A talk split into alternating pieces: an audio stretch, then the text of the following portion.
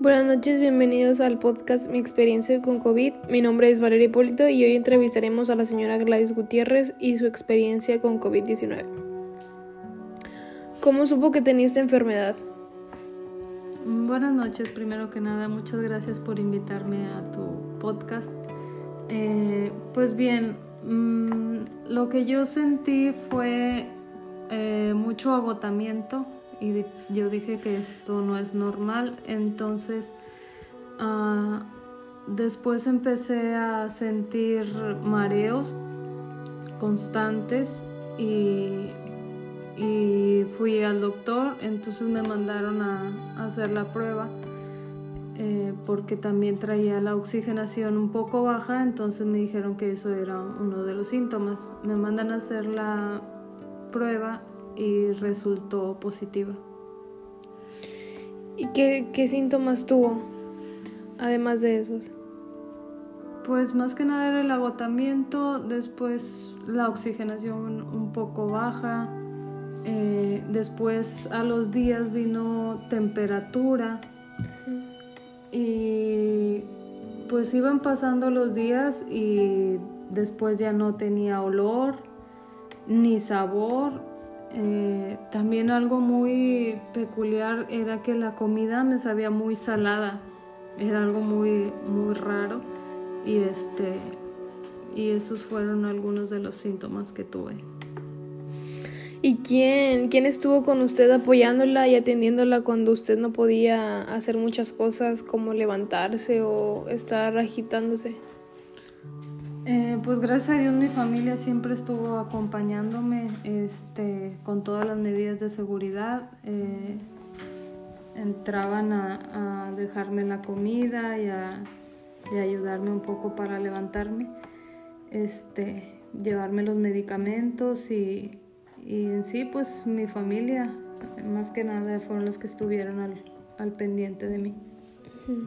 ¿Cuánto tiempo le duró esta enfermedad?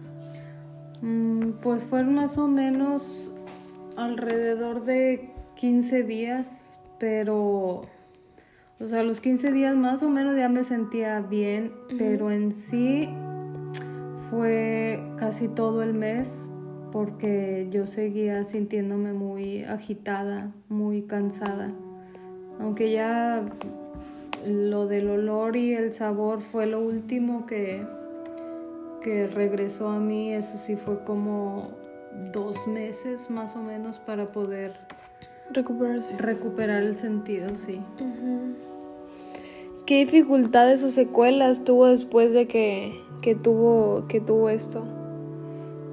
Pues gracias a Dios me hicieron unos estudios de los pulmones y, y este Estoy bien, ah, lo único es que aún me canso, han pasado dos meses y medio y aún me agito, este, pero, pero me, dice el doctor que esto es normal, que, que, siempre quedan algunas secuelas, pero que con el tiempo, con el tiempo, alrededor de algunos tres meses, este, todo volverá a la normalidad.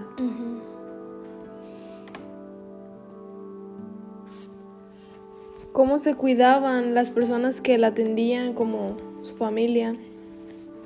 Ah, pues ellos siempre sanitizaban todo, este, antes de entrar ah, usaban sus mascarillas, sus guantes, el gel antibacterial, este, las caretas, eh, el cabello recogido, este, pues sí, cuando salían de ahí a desechar todo y a limpiar y lavar todo. Casi siempre usábamos este desechables para para no para que ellos no se contaminaran y este y así poder tener un poco más de seguridad este con ellos para que no, no se contagiaran.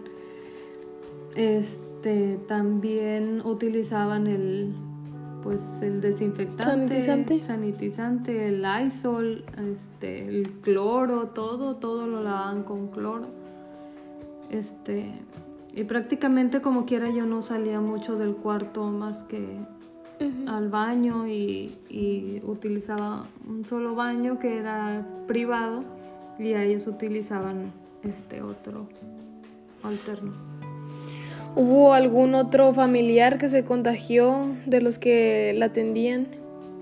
Eh, sí, desgraciadamente sí, nada más de todas las personas que, que estuvieron conmigo, una, una persona estuvo contagiada, pero pues gracias a Dios como el doctor nos estaba monitoreando, dijo que al primer síntoma que tuviera, este, se le avisara, entonces inmediatamente empezaba con el tratamiento y gracias a Dios que pues se recuperó muy pronto, él sí en 15 días estuvo estuvo bien porque pues fue muy a tiempo el, el medicamento que, que le dieron. Sí, lo atendieron rápido. Así es, sí, desde el primer día él empezó con el medicamento, entonces dice el doctor que, que eso es muy importante porque si no retrasas la enfermedad. Entre más tiempo te tardes en tomar el, el tratamiento completo para lo que es el COVID, este, si no lo tomas a tiempo, pues te retrasas más. ¿Qué le recomendaron sus doctores para... ¿Qué recomendaciones le dieron?